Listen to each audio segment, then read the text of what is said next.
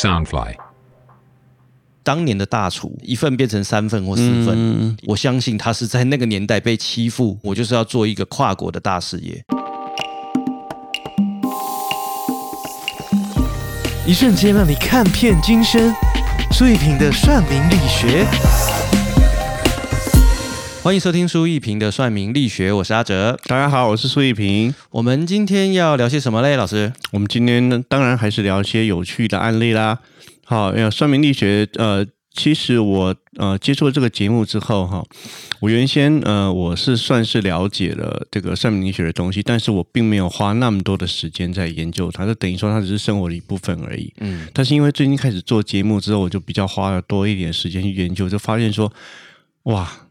仔细的研呃仔细的去钻研它时候，就发现说它真的是内容含包含的东西实在是非常的广阔。嗯，好，那我们当然我们在节目里面，我们不会说把所有的东西全部都含够，嗯，就是说全部都把它包含够，把把包含到了这样子。但实际上呢，我觉得光是最近一些新的礼物，就已经得到很多的那种心里面有很多的触发触触发点出来呀。嗯嗯，比方说哈，我们最近一直在聊的就是我们喜欢在里面量两两两种大运，对不对？我后来发现说，其实有大运的人，哈。并不表示，这其实我们之前一直都有讲过哈，但这边还是跟大家多聊了一次，就是说有大运的人，并不表示你一定就要发，或是一定就要做的成功，因为其实有大运只是告诉你说你现在有这个趋势，有这样的运气在，但是呢，要不要把握，或是如何把握，还是看你自己。我最近看到几个例子，真的是原来真的是那个他的那个呃。应验的那种程度，会让你觉得说：“哎呀，跟我原先想象的不太一样。”我举举个例子来说，我们最近在找一些以前的同学的案例，就发现说，居然有人是这样子哦，他是有一个大运要来的，第二年要来了，好，然后呢，他并没有好好去呃，就是说钻研或者是好好的去准备哦，他不是，他是每天每天看到你就跟他讲说：“哎，我明年要有大运了，哎，我明年要有大运了。”这样子。然后讲久了之后，其实他还反而打坏了他跟人家之间的关系。好，他没有完全努力的在那边研研究，或者说努力的在那边呃做他该做的事情，而是每次看到你就跟他讲说：“哎，我明年要大运，明年要那大运。”所以他这个大运不但没有到，而且呢，他还这样子搞坏了很多他的关系。哦，对，好，来前面先来做一下这个赞助的提示。呃，那个苏一平的算命力学节目是由 Soundfly 声音新翅膀监制，全球发行。那这个声音新翅膀也赞助我们，每周会有三个把你的名字呃跟出生年。呃，传讯息给我们，email 给我们啊，我们这个苏一平老师会找机会，我们不管是私下许呃私下回复，或者是说在那个节目中去讲到哈，那我们请听众尽量踊跃的来来投稿。对，好，我们今天是要讲一个名人，对不对，老师？嗯，对，那这个名人，呃，因为我我很年轻的时候帮他工作过，嗯所以我我会认识他，但是我相信。一般一般人如果是年轻人，不一定听过他的名字，对，但是一定听过，甚至吃过他开的餐厅。没错。其实我想要不吃到很难啦，嗯嗯嗯，就是这个瓦城泰统集团的董事长对徐成义先生。嗯嗯那我先讲一下这个阿哲跟他工作的经验啦。对，那个年代应该是大概我十五六岁的时候，就是我还在念书。那我十五六岁是念五专，所以比较有充足的时间我去打工啊什么的。我印象很深刻是那个年代刚好呃，我就去在瓦城打工。对大概我预估是二零呃不对不起对不起一九九四我呃我估计是一九九四一九九五的这个这个这个年代。嗯，呃，我印象中那时候的瓦城大概只有两到三家店，对，而且那个时候的瓦城呃的股东里面还有那个高明俊啊，这、以以前这个知名的歌手高明俊。嗯哼，那那那时候的高明俊的名气比他大，所以瓦城大家会一般都觉得是高明俊的店。对，但实际上，呃，徐成徐成义先生是从最早就是比较占比较大的股份啦。嗯，那直到说后来，其实蛮早，高明俊其实就已经退股了。对，这个部分我大概是知道的。那在那个年代，一九九四、一九九五也很也是很很神奇的是，就是我妈妈是做账务方面的事情，所以会计方面的事情，所以在那个年代，呃，瓦城只有两三家店的时候，我妈妈呃，是有帮这个瓦城，就是每天晚上收账结账、帮他存钱的这个出纳的角色。但那个年代，他们真的只有两到三家，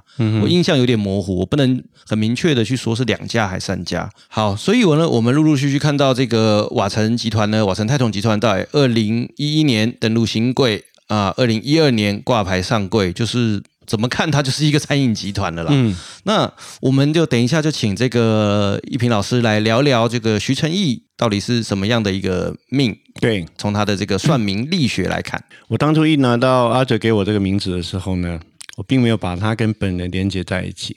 好，徐成义什么人呢？徐成义呢，他其实对我来说哈，我并不像阿哲一样对他有这种就是瓦城的印象，我对他印象是电影。啊，因为他早年呢，他在那个呃朱延平的电影，或者说那个台湾电影里面，他演过一些就是还蛮不错的角色。好，那徐成义他自己本身是一个肌肉男。好，一个很长得帅帅的一个肌肉男，所以那时候我在看朱元平电影的时候，比方说在看什么呃火烧岛啦，哈，还有所以那个在朱元平的一些电影里面，其实都会看得到徐成义，好，就是一个肌肉很大，然后呢长得帅帅的，有点那个呃清秀的一个男生这样子。但是呢，研究了他的格局之后，就发现说我呃很特别。好，这个这个其实我觉得。嗯，他也是我算过的人里面，呃，案例比较特别的。他早年其实把运势几乎都已经用掉了。好，我们不要不要不要讲用掉，因为他其实后来还是很多东西发展的非常好。但是他其实很多事情，呃，很多他的那种那个呃运势都在他年轻的时候。哦，他的三种三种大运在年轻的时候都已经走完了。哦，第一个最早的时候是十八岁到二十八岁。好，十八岁到二十八岁呢，曾经有过一次那种就是个人大运。然后一九七二年就等于说，大概在他六岁的时候，六岁到十六岁。好，还有在二零零二年到二零一二年，他其实这两个他也都走过他的那个啊环境大运了。好，所以我我就很特别的一点就是说，他这个人呢，研究起来发现说。他有很多的大运走过去，可是实际上他在就是说后来做瓦城就是大发的时间点，其实并不在他的大运里面，就是不一定是完全在他的大运里面，只是说他年轻的时候有一些大运在那边搭配，然后他自己又有很多就是说经营的什么东西做得不错，所以呢，嗯。简单来说，徐正一他这个呃瓦城这个东西，其实我自己呃印象比较深刻的就是刚刚说过的是高明俊那个时候，我那时候甚至完全不知道他有参加这个瓦城这个事业。哦，对，是因为这一次你跟我讲了之后，看看了他的名字之后，我再算一算，才发现说啊，原来这个人有这样的一个特点。他年轻的时候走遍了三个大运，已经三十年的大运了。可是实际上呢，他真正最发的时间点，他还是没有大运的时候。可是他同样是发，对，哦，这点就很特别。那我们在讲说这个啊，那个算命力学里面一个很重要的点，就是说哈。厉害的人他是怎么样？他是在没有大运的时候，他一样能够乘风飞翔。为什么呢？在有大运的时候，他力尽量的拼，尽量往上冲。等到大运开始消失的时候，他留下来原来的根基，用原来的根基再继续发展，还是一样可以起得来。对，而且当你没有大运的时候，在奋斗有一个很很棒一个特点叫什么？你知道吗？就是你没有大运的时候，你就不会倒。你知道吗？我们讲说，因为水能载舟，亦能覆舟，对不对？你在大运的时候，你当然很容易发，可是问题是，很多人倒也是倒在有大运的时候。所以你会利用这种点，就是说你在有大运的时候，你尽量的往上冲，而且不要再太过头。等到大运消失的时候呢，你反而就是说继续的呃经营下去。然后呢，因为你知道不会倒，所以呢继续的经营下去之后，反而原先的根根基，你有这个根基，用那个根基做你的那个呃发展的那个那个前呃前导的这个这个能力的话，其实是很好用的。哎，所以呢，一平老师，所以你对于徐成义的原本的印象是电影明星这一块？对。那瓦城这家餐厅是你呃以前就是很多年前就知道了吗？我都知道，而是那但是那时候，呃，那应该是属于我听阿哲这样讲的话，那应该是属他们属于他们早期，因为那时候会讲到他，一定会讲到高明俊，没错没错。那我相信那时候他应该也有提到许成义，但是那时候就自动你就闪掉了。对，因为你听到比较有名气那个，那另外他有讲其他有名气的人，那是是其实你没有什么印象，你就把它删掉了。对，因为我会知道多一点点细节，可是也不能算多啦。就是我我我在那个年代，一九九四、一九九五的时候，去当工读生，然后我妈妈是他的这个算是出纳啦，对。对，那所以我大概知道一些些，就是呃，对外的这个这个这个知名的人物是反而是高明俊先生，嗯，但是呃，在那个阶段其实没有没有太多年，其实他们就呃高明君就退股了。那徐成义一直都是开始的最大股东，这个是我十分确定的。嗯哼，所以等于是直到这一次，今天我我我们聊到这个徐成义跟瓦城老师才把它整个连在一起。对，那但是老师也知道说，近十年来瓦城集团的这个整个的这个算是突飞猛进啊，他们的展店数啊、业绩啊一直在成长，这对。老师也是知道的嘛。嗯哼，好，那我们还是帮他来简介一下哈，就是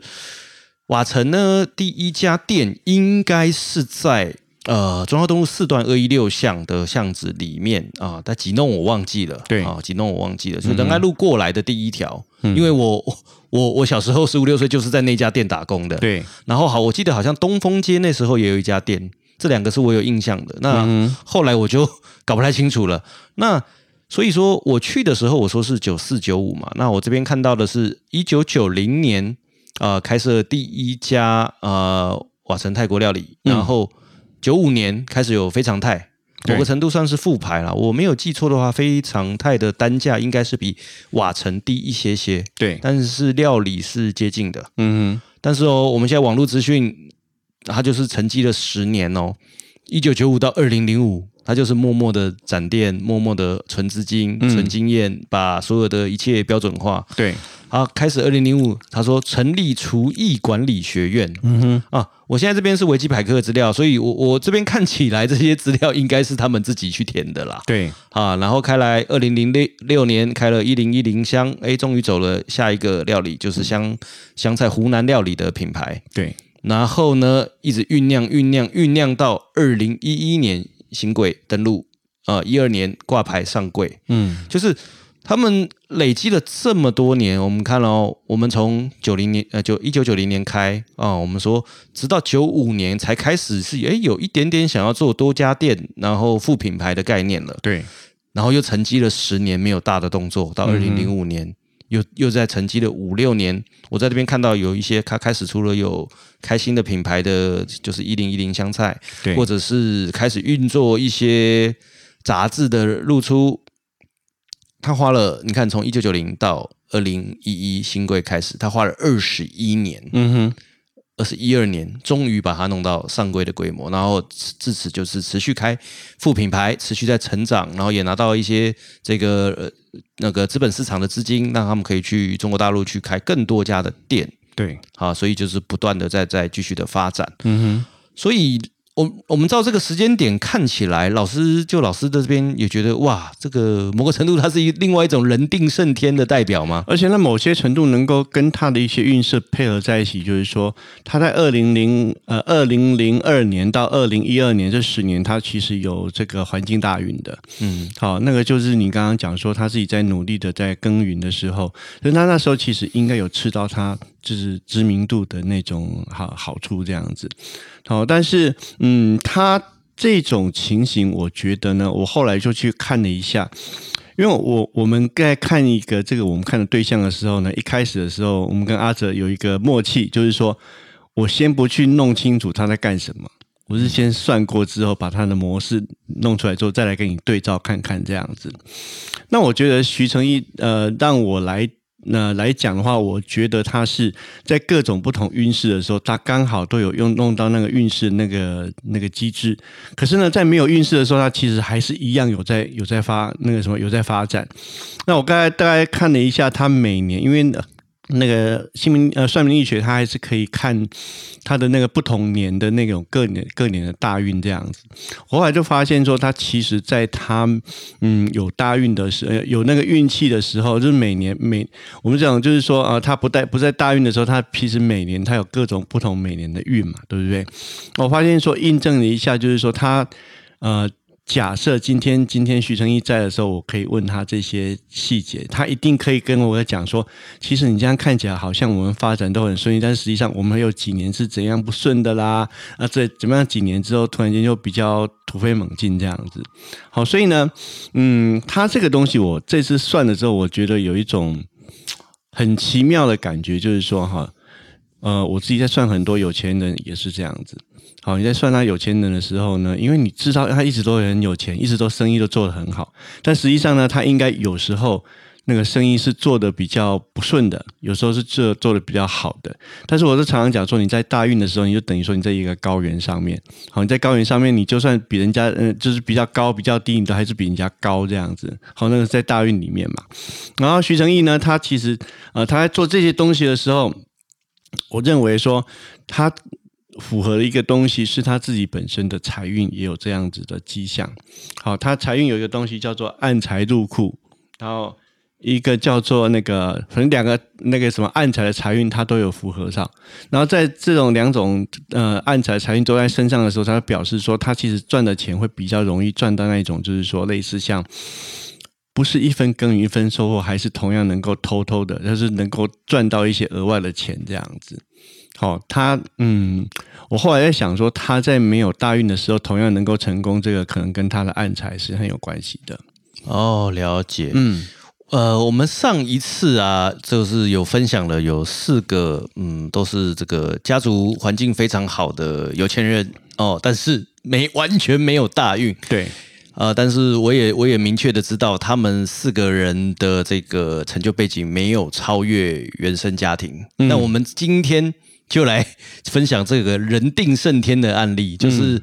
我们不一定能很非常确定徐成义董事长他在每一个时间点跟他的这个运势是不是能搭得上，嗯，但是他的的确确从一九九零年瓦城第一家店开到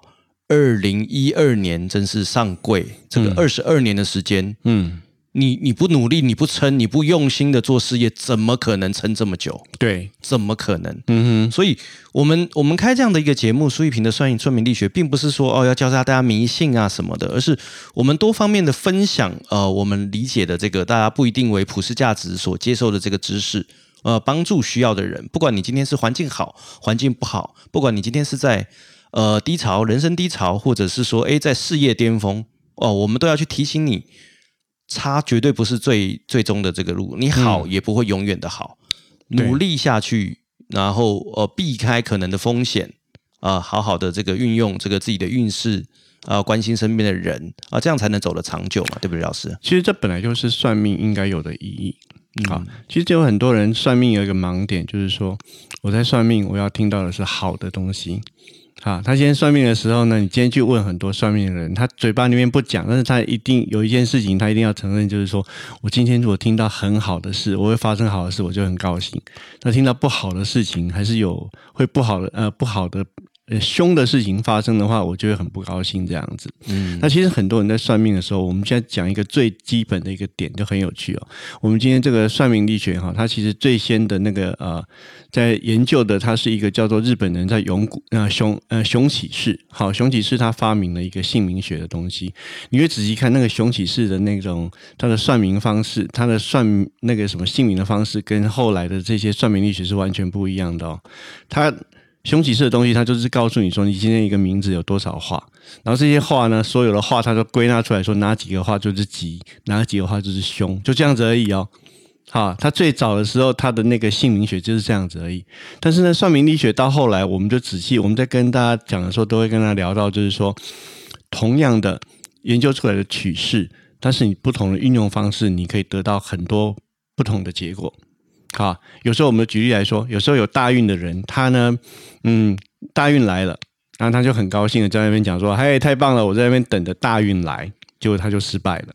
好，这个有点像什么？有点像有有些人哈，那个呃，神仙有天跟他讲说：“哎，我请土地公给你一些金子了。好，所以呢，你。”好好的努力，你就会得到那些金子。就这个人呢，他从此之后呢，他就乖乖在家里面坐着，他不去耕田了。他等在家里面，那个哪天会把那个金子都掉到他他们他家门口给他。结果那个神是把那个金子放在他们家的田里面，他只要下去跟他跟他滚，好跟跟他滚滚呀，好把他把他那个什么除除那个土除几次之后，他就会发现那些金子。可是问题是，他就完全就不动，就躺在家里面等那个金子来。好，所以这同样也是一样，很多人呢。我们在算这个呃算命力学的时候呢，他就讲说：“哎呀，我的大运要来了！哎呀，我这个东西很幸运的东西要来了。好，我现在慢慢等，慢慢的等待它，然后等待通常它都不会来的，因为你自己还是要努力去做，努力去去发呃那个什么去奋发这样子。所以呢，呃，今天看徐成一这个例子，我就觉得很有意思，就是说哈，我们算出来的东西只是算出来说他在这几个时间点里面得到很好的运势。好，但是实际上呢，我相信他自己本身完全不知道这种东西，他完全没有想到说我什么时候我的那个运势好，我就应该怎么做，他完全没有这么想。但是很多人他在他的事业上面成功，就是因为说刚刚好在这个时间点，他应该做什么事情，他就做什么事情。好，比方说我们举例来说，有些人没有大运的时候，好，我们就会建议说，你不要努力去冲你的事业，你只是乖乖的、很安安稳的去。好好的经营，等到你时间运气到的时候，你再努力去冲它这样子。可是问题是你如果有些人他如果脑筋有点秀逗的时候，他突然就会就觉得说，他今天该冲的时候。啊，他今天本来不该冲的时候，好，他就想说，嗯，我要努力去奋发，我要努力去拼，啊，拼的这样头破血流都没有没有什么成果。可是呢，等到他真正遇事来说，他应该拼的时候，他突然间觉得说，我累了，我冲到累了，我要去做个小确幸，我要去开个咖啡馆，我要去种一点小菜，就这样子就算。所以呢。我们今天最重要的一个点，就是要告诉大家说，所有在算命的时候呢，每个人都希望听到好的事情。可是真正要有好的事情发生，你是必须要自己有努力去经营它，而且你知道这个方向，你就用这个方向的方式去奋斗。这样子，老师，我想到一句话，不是有一种说法叫做“这个小富由人，大富由天”呐？对，就是命运绝对会占很大的比重，但是你你不努力，基本上。你就算中了，你中了威力彩，你也留不住啊。对，很多人哈，其实呃，他你发现他的成功点不是在于说他有大运，或者说有真正很好的时运，而是他每个时刻他都在奋斗。嗯，好，每个时周时刻都在努力。那知不知道有大运，或者说知道什么大运的话，唯一的一个好处就是说，他告诉你你什么时候应该冲，应该努力去那个什么去发展，那什么时候你应该隐悔。那什么时候你应该就是说呃比较低调一点去做事情？好，我看过很多人，他其实用这种方式哈。呃，我们这个算命力学的朋友有很多，就是会学会这种东西的人，他后来会应用的时候，他用的方式就是这样子。他在运势到的时候，他就努力的在。运势里面呢，尽量的去发展它，尽量的去那个呃自由自在的去把它扩张。可是真正运势已经下来了，已经没有的时候，他就也不是不做的事情，他就韬光养晦，或者是说低调的。哦，他觉得原先他拼命的开好几家分店，可是呢，今天他这个运势知道下去的时候，他就开始知道说哦。我不能开分店，甚至我必须要有些分店，我把它停，把它停止下来。好，用我原先有的东西，慢慢的去经营，等到我时运再来。嗯，好，我们讲回那个徐成义的瓦城，对，就是我还是可以再分享一些，在当年，就是我十四、十五六岁那个时候的，只有两三家店的这些秘辛啦，就是因为我我就是端盘子的外场嘛，对。但是呢，我其实会知道说，他们在那个时间点，那只有两三家店的时候，老板是会被那些泰国的厨师给绑架吗？或钳制？嗯，对，就是有一些怎菜怎么做，只有大厨知道。对，然后甚至我就直接讲了，在那个年代呢，呃，他们可能会去买呃泰国进口的，这个我就直接讲了，就是像那些什么金钱虾饼啊、月亮虾饼的那些蘸酱，嗯。我我我详细的金额我已经不太记得了。假设一大桶，假设是五六千块台币啊。假设对，其实当时当年的大厨，嗯，会把它把它掺成稀的，变成一份变成三份或四份，一大桶变成三四大桶。对，那但是当然啦，他是厨师嘛，他自己会用一些别的东西加进去。嗯哼。然后变成 A 三四大桶是 OK 的，对我相信在那个年代啊，从只有两三家店到后来，瓦城把所有的一切的餐饮的这个流程，呃，流程化到极致。好，这是我们那个网络资讯、各种杂志资讯都查得到的。对我相信他是在那个年代被欺负而。痛定思痛，决定我就是要做大公司，我不要再被你们这些师傅也好，其他的这些员工也好，各个流程被钳制住。嗯嗯，因为我就是要做一个跨国的大事业。对，我我是觉得在那个年代，他就在酝酿这些事情。嗯所以呢，其实就是这这样子嘛。你有时候呢，你在呃运势正好的时候呢，就努力的拼命的冲，对不对？但是运势不好的时候，并不表示说你就不能够去冲它。好，你可能不要去扩张你的店，或者说你要呃提高你的营业额，而是你在你本身的机制上面就是开始。这时候因为你运势不到了，好，所以把精神花在你整理自己。然后在里面啊，慢慢在里面就是韬光养晦的这个机会，好，所以呢，呃，我其实一直觉得很有意思，就是说我在看这些有钱人或者说很多很成功的人，他们做事情的时候，他其实不见得知道算命力学这种东西，可是呢，有些人他运势好的时候呢，他就会。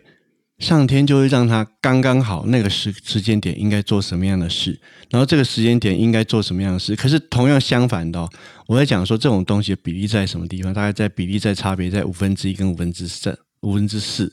五分之一的人是时间点对的时候，他就对对的事情；时间点不对的时候，他就做另外一种比较低调的事情。可是大部分哦，五分之四的人他其实是该冲的时候，他就不让他冲。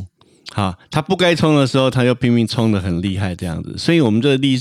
在我们世界上所有看过的案例里面，你会看到失败的偏多，就是因为这样子。是的，所以苏一平老师的算命力学，就是给听众朋友一个黑暗中的手电筒。我们一再强调，对。而且，我就讲说哈，今天给你一个手电筒，并不表示说你今天有手电筒，所有事情都呃就是一帆风顺，所有事情都是马到渠成，不是这样子哦。今天给你一个手电筒，只是。代代表说，告诉你，你多了一盏手电筒，你可以看到前面的状况，然后看到前面的什么有什么样的情形。可是你看到状况，看到什么样的情形，要能够好好的运用，也是你要自己要有智慧的。嗯，好，要不然呢，你有个你虽然比人家多了一个手电筒，那前面有粪坑，你就过去踩他两脚；然后前面有一个那个呃很好的一个那个通过的路上，就觉得说啊这样子走起来太累了，我们从旁边绕一绕这样子。你同样有一个。手电筒在照你，可是你还是一样，就是的，你还是一样，就是调皮的要死，拼命的就是说我要去试试看，我如果呃反其道而行会怎么样？那当当然给你一个手电筒就没有那样那样子的作用了。嗯，好，我们谢谢今天这个一平老师帮我们聊了这个呃徐成义先生呃瓦城泰统集团的这个董事长。对，好，我们也希望这个我们连续两集讲到哦两种方向，这个所谓有钱人的。发迹的方法，当然天生有钱是他们的命嘛。嗯嗯嗯。那但是也有努力超越原生家庭的的案例，我就是我们今天讲的许成义先生。但是也有人是那种原生家庭很好，他还可以啊把它败掉的也有。哎，那我们之后就来找一下这样的案例来说啊，老师，这也是有大运的人会发生的。好了解，谢谢谢谢各位听众哦，我们下次见，拜拜，谢谢，拜拜。